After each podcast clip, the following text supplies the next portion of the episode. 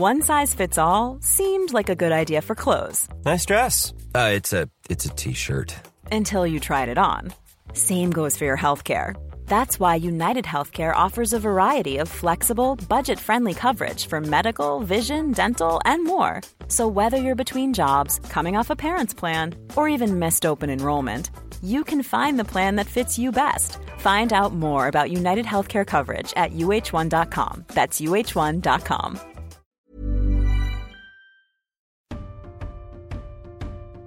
bonjour à toutes et à tous, c'est la trêve tennistique. Je suis ravi de vous retrouver pour de nouveaux épisodes de Deep Talk, émission dans laquelle je débat avec des acteurs de la discipline sur des thèmes d'actualité autour de notre sport. Vous pouvez écouter l'émission en intégralité sur toutes les plateformes de podcast et sur eurosport.fr. Si vous aimez, n'hésitez pas à vous abonner, à liker et à laisser des commentaires. Durant ces premières émissions de l'hiver, le premier thème abordé est peut-il y avoir du bon dans une année de confinement quand on n'est pas protégé par son classement? Alors, pour en parler avec nous, mon premier invité, Arthur Rinderknecht. Salut. Salut Arnaud. Salut Arthur. Écoute, merci en tout cas de te rendre euh, dispo. Je sais que tu es, entre, es à l'aéroport, hein, d'où ce, masque. C'est pas juste par mesure de sécurité, tu n'es pas chez toi. On est bien d'accord. C'est ça. Pas trop le choix. tu sors du cours là, tu viens de jouer, tu viens de gagner. Sur quelle, c'est sur quelle compétition juste pour nous euh, c'était le challenge, euh, le challenge FFT organisé par la, par la fédération pour, euh, pour un petit peu aider les joueurs qui ont été pénalisés par euh, l'annulation des matchs par équipe Pro A et Pro B. Donc voilà, cette, cette formule de compétition qui a été organisée par, par la Fédé pour, pour aider financièrement les joueurs, une, une, partie des, des, joueurs du, du, top 100 principalement, et joueuses évidemment. voilà, avoir un, un, petit revenu et faire quelques matchs et voilà, pouvoir investir dans, dans sa carrière. D'accord. une bonne initiative, en tout cas, de la Fédé. Une très belle euh, initiative. ouais. Donc, écoute, moi, je suis ravi, en tout cas, euh, de pouvoir échanger avec toi. On va te découvrir au fil, justement, de, de cet échange. Euh, tu as un parcours, alors je ne sais pas si on peut dire différent, j'ai pas envie de dire atypique, parce que finalement, ce n'est pas atypique le terme, mais différent de ceux qu'on a l'habitude de voir peut-être aujourd'hui en France. Et c'est peut-être de tout ça, c'est par ça qu'on va commencer. Euh, toi, tu es d'un environnement déjà très tennis. Hein. Ta maman jouait très bien au tennis, elle est française, ton papa a bien joué au tennis. Elle était moins 15, elle était moins 15 à l'ancien classement. Donc, tu as, tenu une raquette finalement entre, les mains très très tôt, voire. Ouais, ouais, ouais j'ai commencé très très vite. Euh, je devais avoir 4 ou 5 ans euh, dans le club de Saint-Mandé dans le Val-de-Marne, euh, où euh, mon père voilà, gérait l'école de tennis, ma mère l'aidait un petit peu en donnant quelques cours, et, voilà, je, je, suis né avec une raquette dans la main, c'est vrai.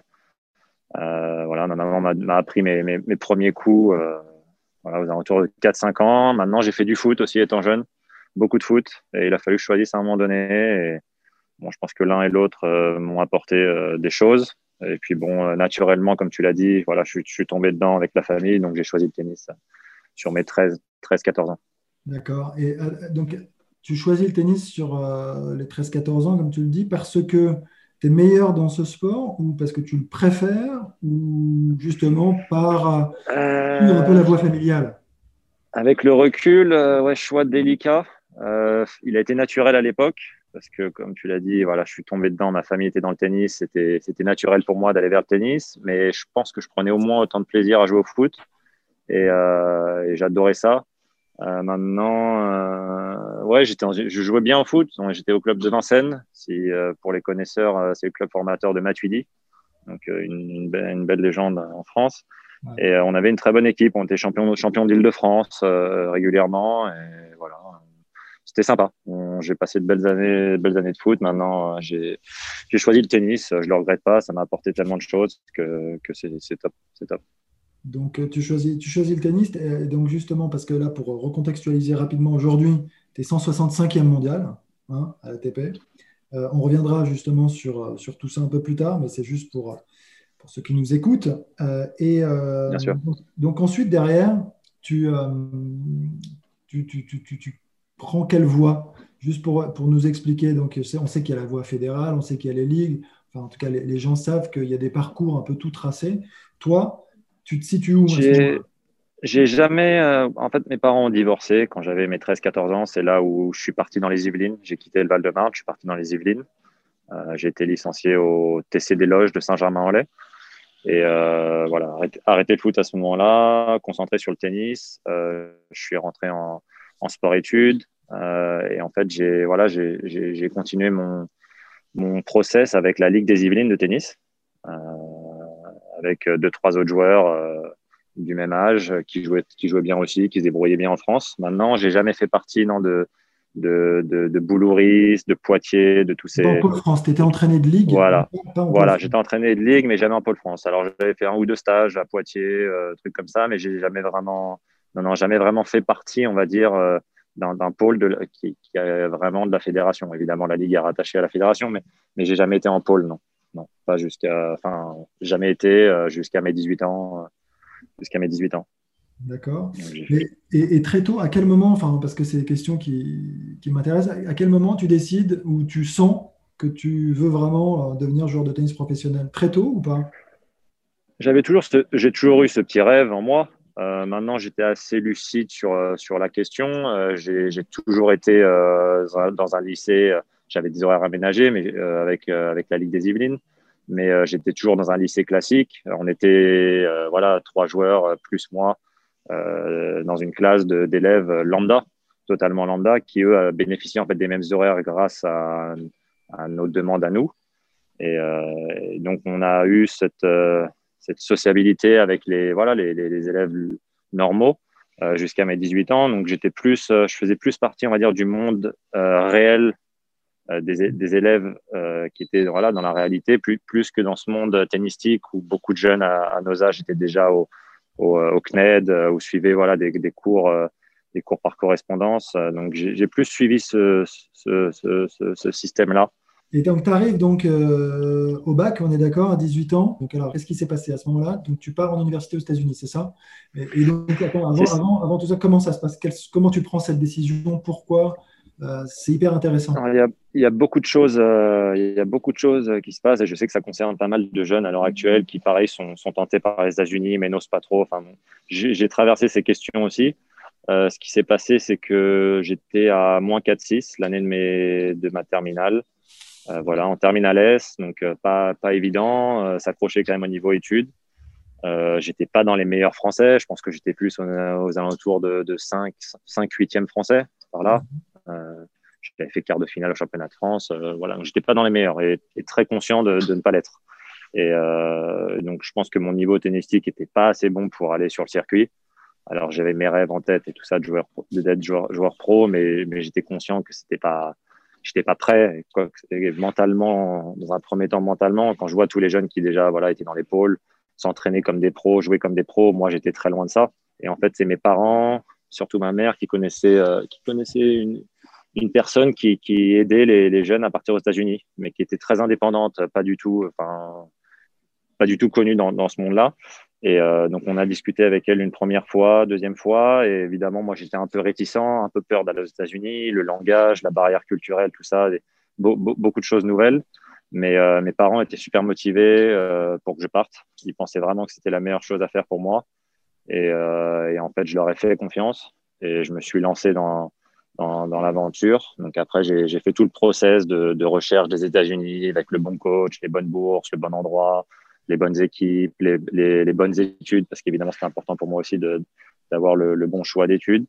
Et euh, tout en tout en faisant voilà ma dernière année de terminale et en essayant de, jouer euh, voilà à fond comme comme je le faisais déjà depuis quelques années, euh, certes avec un peu les moyens du bord, mais c'était quand même très bien organisé pour.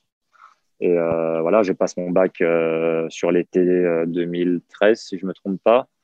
Je l'obtiens, non sans mal, mais je l'obtiens quand même. Et, et dans la foulée, je pars aux États-Unis. je pars aux États-Unis en janvier 2014, si je me trompe pas.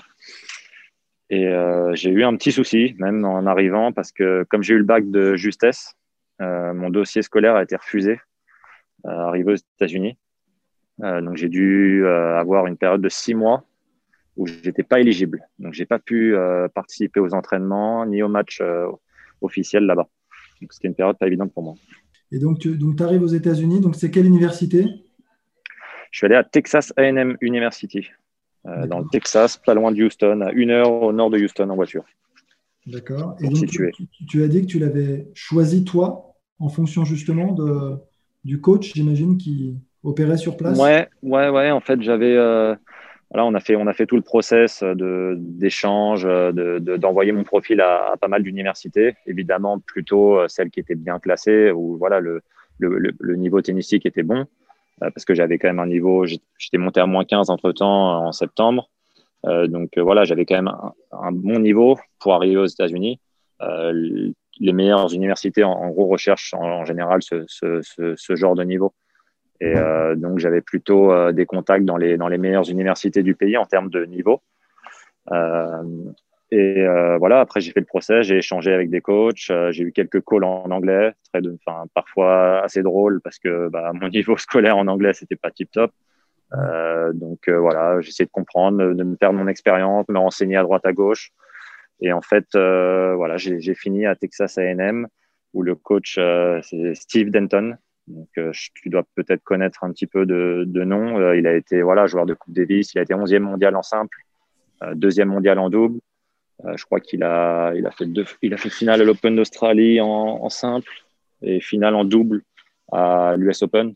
Donc voilà, un, un, coach qui connaît vraiment bien le tennis, c'est ce que je, ce que je recherchais, quelqu'un qui puisse vraiment continuer à m'apprendre le, le, le tennis et voilà me faire progresser. Euh, il avait un très grand gabarit aussi. Quand j'ai vu ça, je me suis dit que c'est voilà, évidemment, il aura l'expérience de, de, de, ce genre de voilà de profil comme le mien. Donc euh, ça a bien matché. Ils m'ont offert euh, une bourse qui était voilà très raisonnable.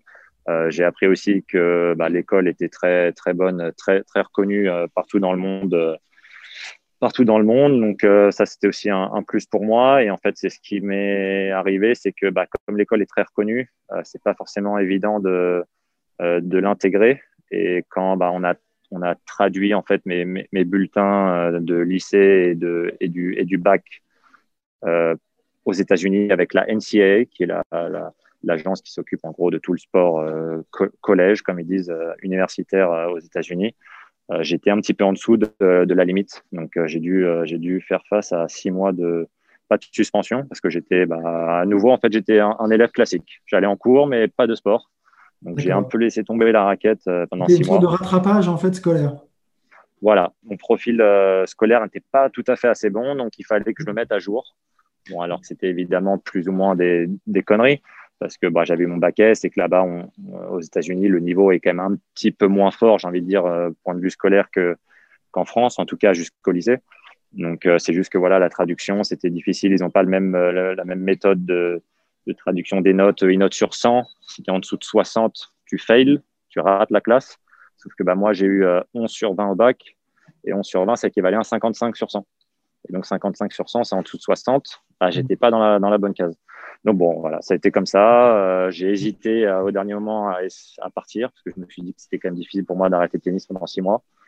Euh, voilà, quelques pleurs, quelques discussions avec euh, avec mes parents, euh, des proches, mais je me suis dit que de toute façon, c'est ce qu'il fallait que je fasse, c'était le mieux à faire pour moi. Donc, voilà, six mois, fait... tu joues pas pendant six mois, tu, tu fais juste, euh, on est d'accord, tu vas juste en cours je, pendant je pouvais jouer que, je pouvais jouer en fait que tout seul. Je donc je prenais un partenaire de l'équipe, je disais bon allez, je sais que tu viens t'entraîner deux heures, trois heures. D'accord, donc tu tapais la balle un petit peu quand même. Okay. J'avais le droit de jouer, j'avais le droit de jouer, mais sans, sans l'œil des coachs et pas sur les pas sur les cours officiels de l'université. C'est des règles très strictes aux États-Unis. Euh, bon, ils sont réputés pour leur voilà pour leur, leur rigueur, mais euh, il fallait que je respecte ça.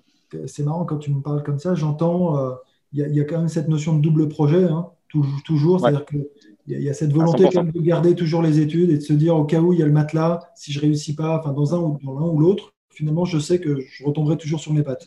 Il y a un peu ça à chaque fois dans ton esprit ou pas?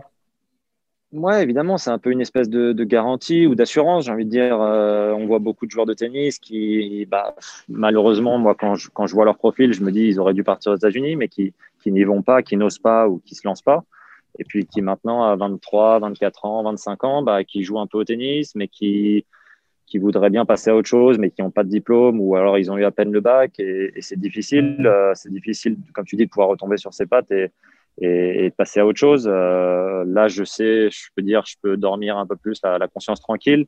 Euh, j'ai, voilà, je sais que j'ai mon diplôme. je peux repartir aux États-Unis, je peux essayer de travailler en France. J'ai quand même un minimum. Et c'est ce que je recherchais, en fait, d'être plus dans la zénitude, de pouvoir jouer au, tennis voilà, plus, plus zen, euh, connaissant mon, voilà, mon parcours et ayant, ayant, ce diplôme. Mais comme, comme tu viens de le dire, et pour rebondir là-dessus, aux États-Unis, c'est vraiment double projet parce qu'en même temps, si tu ne suis pas le niveau point de vue scolaire, ils ne t'autorisent pas à jouer au tennis. Ah, d'accord, ok. Et ça, c'est quand même un détail qu'on oublie peut-être un petit peu de temps en temps, c'est qu'il faut quand même assurer en classe. Alors, tout est mis à disposition. C'est des, des, cours, des cours particuliers, des, voilà, des profs particuliers euh, par l'université, payés par l'université, le, tout, le domaine, le département athlétique. Mais si tu n'essayes vraiment pas et que tu passes pas ces classes, euh, ils peuvent te remettre inéligible, comme moi, ce que j'ai vu là, les, mes premiers six mois. Et forcément, bah, là, c'est, en fait, ils te, ils te tiennent, ils te tiennent un petit peu par, ils te tiennent un petit peu euh, par la corde en même temps, parce que, euh, voilà, si tu, si tu fais pas le taf point de vue scolaire, bah, ils t'interdisent de jouer. Donc, tu fais combien d'années là-bas, pardon, exactement? Je fais mes quatre ans. Je fais mes 4 ans, j'obtiens mon diplôme. Euh, j'obtiens mon diplôme à l'été 2018. Tu fais 4 années, tu reviens plus que bilingue avec euh, ton diplôme, avec euh, beaucoup de progrès aussi tennistique, et là, tu te lances sur le circuit. Tu reviens en France. Et tu décides de revenir en France. Alors la suite, c'est quoi? Comment elle se passe justement ton retour en France? La fédération m'a un peu suivi à distance ou a dû voir que, que, je me débrouillais pas mal là-bas. J'essayais toujours de faire un ou deux futurs l'été quand je rentrais, entre ces années-là. J'avais fait une finale en futur sur mon premier futur, donc ça prouve quand même que mon niveau euh, évoluait et que je progressais. Euh, donc je pense qu'ils avaient gardé un petit œil sur, sur moi. Euh, alors dans un premier temps, pendant au cours de ma dernière année aux États-Unis, j'avais plutôt envie de me lancer, de jouer le circuit des États-Unis. J'avais plutôt envie de rester là-bas.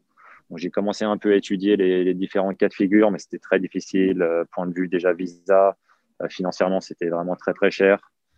Euh, tout ça. Euh, et, en fait, j'ai eu la proposition de, la fédération euh, de venir intégrer le CNE. à partir de septembre 2018. J'étais rentré pendant l'été. ils étaient intéressés par mon, profil et avec un autre Français, Florian Lacatte, un, bon ami, on a tous les deux intégré le CNE à cette période. Et je pense que c'était pas, je, ne pouvais pas refuser voilà une telle offre à ce moment, à, à ce moment donné.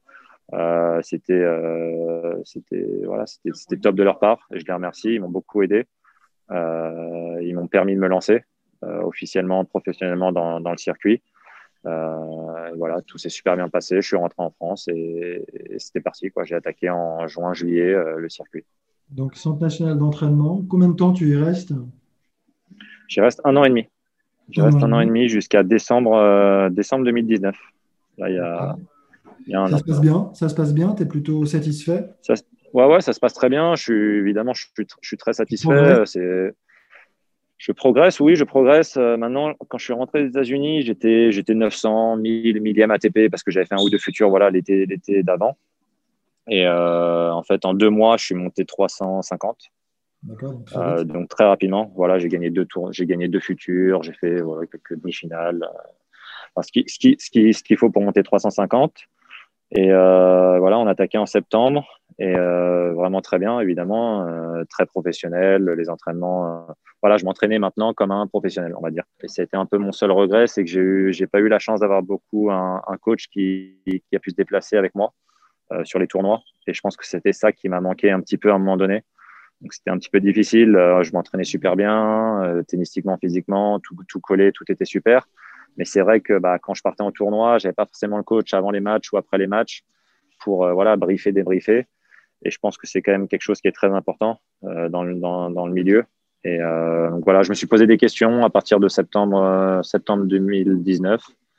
Euh, j'ai été convaincu euh, de, de, rester pendant encore voilà six mois, un an. Et puis finalement, en décembre 2019, j'ai décidé voilà d'un commun accord. Tout, tout, se passait très très bien. Je suis toujours en très très bon contact avec la Fédé et euh, de voilà de, de, prendre un peu mon envol tout seul et de chercher un coach euh, qui sera voilà plus plus spécifique pour moi et plus disponible euh, pour voyager. Donc et donc là tu trouves une nouvelle structure assez rapidement? Je trouve Ouais, une nouvelle structure, pas forcément, mais euh, en fait, un nouveau coach, euh, un, un, très bon ami euh, qui jouait le circuit déjà depuis quelques années, Manuel Guinard, le breton, qui s'entraînait avec Sébastien Villette. Et, et, puis bon, on était régulièrement en contact. Je les avais déjà vus faire un petit peu en tournoi, je les avais croisés. je connaissais un petit peu Sébastien, mais pas tant que ça. Mais j'avais vu qu'il bossait bien, ça avait l'air sérieux, j'aimais bien ce qu'il faisait. Et en fait, naturellement, on était en contact et, et, naturellement, Manu me l'a proposé. Il m'a dit, écoute, on cherche un peu un deuxième joueur pour partager un peu les frais pour moi, ça m'allégerait un petit peu, c'est pas forcément évident. Et je lui ai dit, bah, moi, écoute, je vais partir, je, recherche quelque chose. Il m'a dit, bah, écoute, j'en discute un peu avec Sébastien, je reviens vers toi. Euh, on est à Rennes, au, club de Saint-Grégoire, euh, en banlieue de Rennes. Euh, voilà, si tu es prêt à venir, nous, on, on, est prêt à te prendre. Puis Sébastien a été voilà, intéressé par mon profil. moi, évidemment, j'étais plus que partant et ça s'est fait, ça s'est fait très facilement début janvier, où en fait, on a, voilà, avec Manu, on a partagé Sébastien et on partage toujours à l'heure actuelle. Et, et ça se passe très très bien. Euh, on en arrive justement à, cette année 2020, un peu bizarre, un peu troublé par ce Covid. Euh, donc toi, tu commences très bien l'année? Je commence pas mal l'année, ouais. je commence hein pas mal l'année, je peux pas me plaindre. Non, des, bons, résultats en challenger. Euh, tu fais trois finales, dont deux victoires, hein, on est d'accord. Ton classement bah forcément. Mon classement euh, grimpe. Fait, un bond, donc tu montes 160, là tu es 165e, je crois, mondial. Ouais, j'ai dû, dû être 155 au, mieux, je pense. Donc, euh, donc, bon, en tout cas, une grosse progression. Euh, et tu es coupé dans ton élan. Comment tu le vis Comment tu la vis cette année, là, globalement? C'est, assez délicat. Je reste un poil sur ma fin en fin d'année. Un poil sur ma fin en fin d'année. maintenant, beaucoup de hauts et de bas, mais sur ma fin parce que bah, j'ai un placement qui est... ton élan déjà sur le premier confinement? Est-ce que tu as l'impression de, cette rupture? Au moment, au moment où tout s'arrête, je me dis pas forcément ça parce que je bon, je pensais pas déjà que ça allait durer des mois et des mois comme comme tout le monde je pense. Et euh, maintenant avec le recul, oui, ça m'a forcément coupé un petit peu dans la dynamique, la dynamique. Maintenant, euh... tu été surpris de tes résultats déjà? Est-ce que est-ce que toi, alors tu sais que tu travailles bien depuis longtemps, tu sais que tu progresses, tu sais que tu prends de l'épaisseur globalement. Est-ce que tu es surpris par ces résultats déjà? Oui et non. Euh, pourquoi? Euh, Je m'entraînais déjà bien depuis quelques mois. Je m'étais blessé hein, sur, mes derniers mois au, CNE. J'avais eu deux mois et demi d'arrêt. Euh, j'avais repris sur fin novembre, décembre. Je m'étais bien entraîné. Ça, collait pas mal. Et puis, j'ai très bien bossé en début d'année avec Sébastien. voilà, d'avoir un nouveau discours, des nouvelles choses. On a bossé pas mal de trucs. C'était vraiment bien. Et en fait, voilà, je débarque à, Rennes, au Challenger de Rennes. Euh, et, puis les choses se mettent en place match par match. Et en fait, c'est surtout mon niveau, euh, mon niveau qui a, voilà, qui a vraiment, qui a vraiment progressé.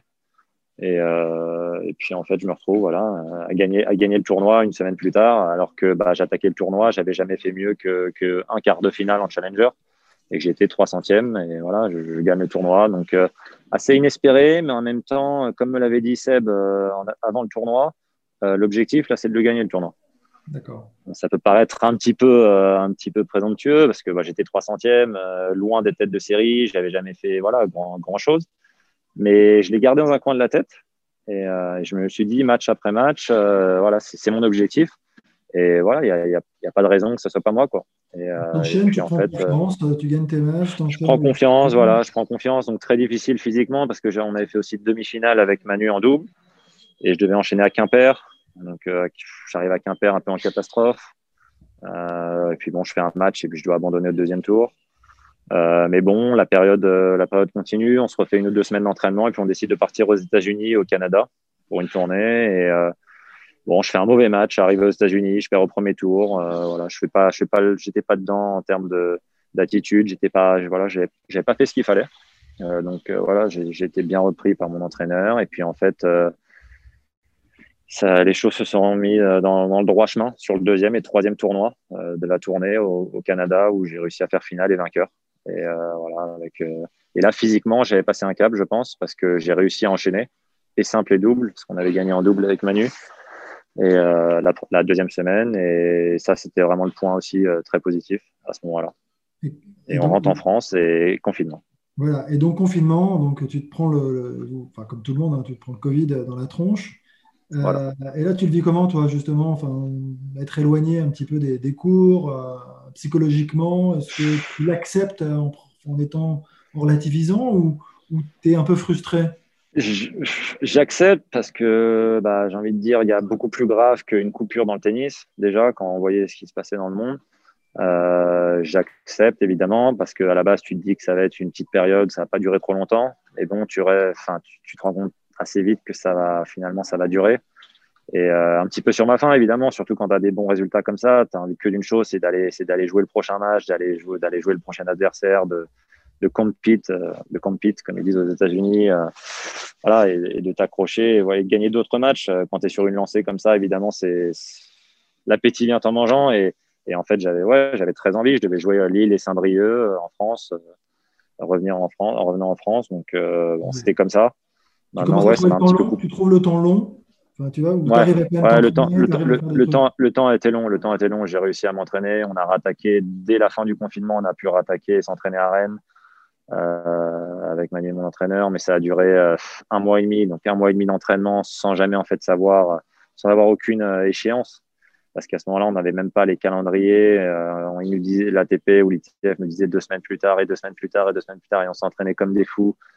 Et en fait, ça arrivait jamais. Donc, à un moment donné, j'ai eu un peu de ras-le-bol. Ouais, j'ai eu un peu de ras-le-bol. Euh, ça a été difficile quelques semaines de suite. Finalement, bon, quand c'est reparti, euh, voilà, l'excitation revient euh, et cette envie de jouer revient. Maintenant, c'est sûr que c'était plus la même dynamique et fallait fallait relancer le truc. Maintenant, je travaille, je travaille avec mon entraîneur pour essayer d'être le plus compétitif possible et, et progresser, progresser sur mon niveau de jeu pour me permettre voilà, de, continuer à progresser. Tu sais ce qui se passe un petit peu, la création donc, du PTPA par Djokovic euh, et consorts? Qu'est-ce que. Ouais. Euh, je ne suis pas très renseigné sur le sujet. Tu ne te sens pas concerné par justement le fait d'être mieux représenté au sein de l'ATP, justement un, joueur de ton classement Le but, si j'ai bien compris, c'est quand même une redistribution globale euh, des enveloppes vers des joueurs peut-être un peu moins bien classés, donc hors top 100 si on devait euh, le dire comme ça J'ai suivi de loin. Je pense que ça part d'une très bonne intention. Euh, c'est aider, euh, aider plus de, joueurs et joueuses dans le, dans le, monde du tennis à gagner leur vie convenablement. Tu parles de la difficulté quand même de, de devoir à un joindre les deux bouts, essayer de tenir une année complète. On sait ce que ça peut coûter. Enfin, c'est voyager, c'est sûr. C'est sûr, c'est sûr, c'est sûr. Si on, si on, si, on aborde le, le, point de vue financier, c'est vraiment très difficile voilà, pour ceux qui sont vraiment dans le milieu, ils, ils connaissent voilà, les, chiffres. Euh, pour ceux qui sont moins dans le milieu et qui se rendent pas vraiment compte, euh, voilà, tant que tu n'es pas installé dans les, dans les 120, centièmes, 100, 100 premiers, c'est vraiment difficile de dégager un, beau revenu et de, vraiment bien gagner ta vie. Alors tu t'en sors quand tu es jusqu'au voilà, 200, 250, mais, c'est beaucoup d'investissement. Et en fait, tu n'as aucune, certitude sur le retour. Et euh, évidemment, je pense que pour revenir à, la proposition de Djokovic, c'est une très bonne, très bonne initiative. Euh, aider plus de joueurs et joueuses à gagner leur vie. Je pense qu'il y en a beaucoup qui méritent euh, de gagner leur vie plus, plus facilement, pas plus facilement, mais plus convenablement en fonction des efforts qu'ils font, parce que ça représente beaucoup de choses. On dit souvent, vous avez la belle vie, vous jouez au tennis. Ouais, c'est super, mais maintenant, quand quand on connaît les petits détails du quotidien, c'est pas forcément évident. Voyager toutes les semaines, d'être loin de sa famille, ses amis, sa famille, euh, sa copine, euh, son copain, tout ça, c'est quand même beaucoup de sacrifices, euh, en plus du, point de vue financier. Donc, c'est une bonne intention. je peux pas dire ce qu'il en est, je suis pas trop renseigné. Évidemment, je pense qu'il faut, il faut tendre, il faut tendre vers, vers ce, vers ce, ce mode de fonctionnement, j'ai envie de dire, dans un futur proche. Tu as raison, je crois que ouais, c'est un peu l'objet, c'est vraiment d'aller vers ce nouveau modèle et surtout pas de penser que c'est juste les price money des grands chelems qui doivent augmenter sur les premiers tours, mais c'est justement essayer de reverser un petit peu plus à plus de joueurs.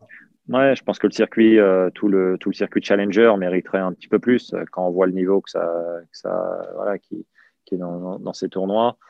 Euh, et que quand tu gagnes le double, tu gagnes à peine, à peine 1000, à peine, 1000 euros. Euh, c'est souvent rien que le prix du billet du billet d'avion. Euh, c'est sûr que c'est pas évident quoi. Euh, c'est pas évident. Pas évident. toi, bon, au travers justement à travers ton parcours, ok, tu es allé donc aux États-Unis, tu as étudié en parallèle, finalement jusqu'au bout, tu es diplômé.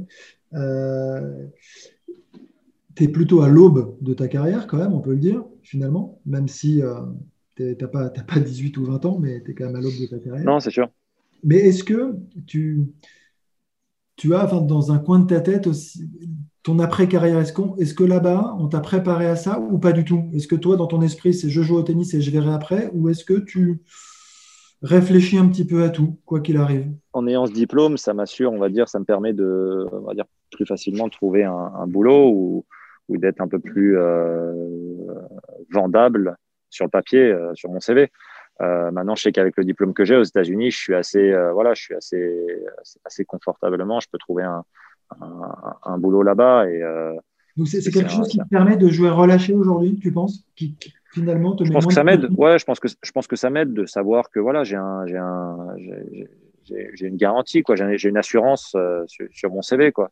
Et je sais que j'ai fait ces années d'études, je sais que j'ai voilà, j'ai appris des choses, euh, que ce soit dans le monde, euh, dans le monde du, du, travail, on va dire, dans le monde du travail. j'ai quand même vécu pas mal de choses, les stress de contrôle jusqu'à mes 22 ans, les, présentations orale, euh, tout, voilà, tout, tout, tout, tout, ce qui va avec. Donc, je pense que ça m'a quand même préparé un peu plus au monde, euh, au monde du, travail.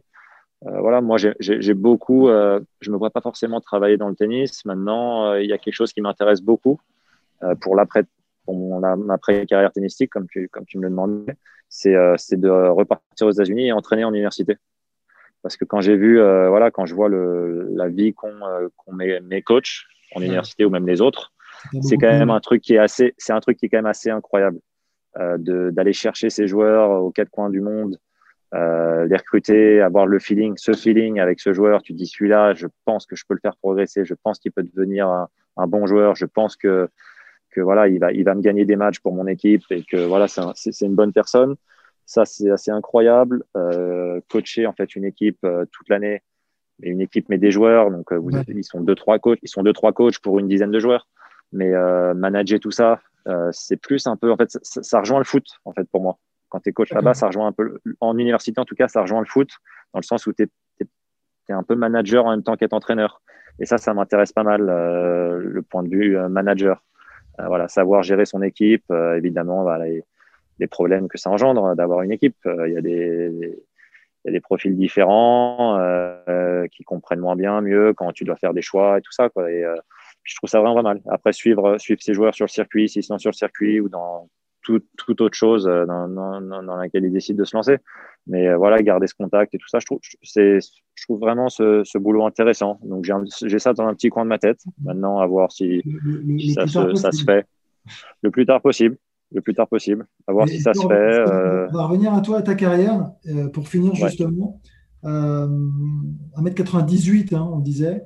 Ouais. donc, c'est quoi tes, tes, tes, axes un petit peu de progrès? C'est quoi tes objectifs là pour l'année qui vient? Comment tu vois un peu ton évolution? Mes objectifs, euh, on dit souvent avec mon coach, je pense que c'est le niveau de jeu qui, importe en premier. Donc, euh, c'est vraiment progresser. Euh, voilà, je pense que point de vue physique, j'ai encore des, progrès à faire. Euh, je, comme tu dis, je suis assez grand, donc point de vue vivacité, rapidité, je peux faire des progrès. Donc, il y a pas mal de domaines. Évidemment, mon service, je peux toujours mieux servir. Je suis très loin de, de, servir à la perfection. Donc, évidemment, je peux faire des progrès. J'ai tout voilà, un, domaine, aller vers le filet. J'aime bien aller au filet, j'aime bien voler. j'aime beaucoup le double. Donc, tout ce domaine-là, essayer de bien l'optimiser et progresser. Et je pense que ça peut m'apporter beaucoup, beaucoup parce que quand on voit maintenant le niveau des gars du fond du cours et ce qu'il faut faire pour les déborder et gagner des points, c'est quand même pas évident. Donc euh, vraiment cet esprit euh, voilà, d'aller à l'attaque, euh, d'aller chercher les, les, points. Et j'ai envie de dire, si mon niveau de jeu voilà, progresse, les résultats viendront avec. C'est un peu cet, cet esprit que j'ai cet esprit que j'ai compris en début d'année avec Sébastien.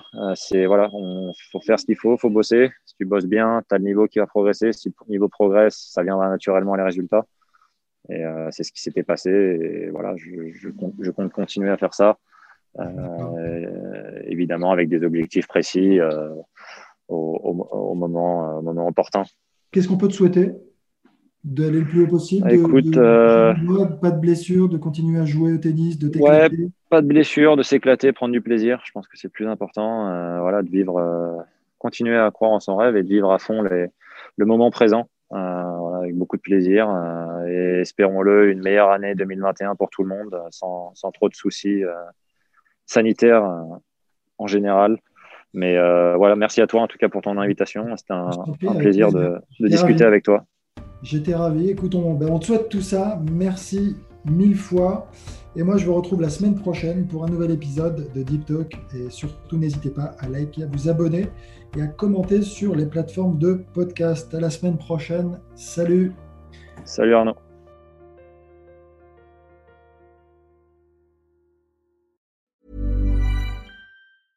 Mom deserves the best, and there's no better place to shop for Mother's Day than Whole Foods Market. They're your destination for unbeatable savings, from premium gifts to show-stopping flowers and irresistible desserts. Start by saving 33% with Prime on all body care and candles. Then get a 15-stem bunch of tulips for just $9.99 each with Prime. Round out Mom's menu with festive rosé, irresistible berry chantilly cake, and more special treats. Come celebrate Mother's Day at Whole Foods Market.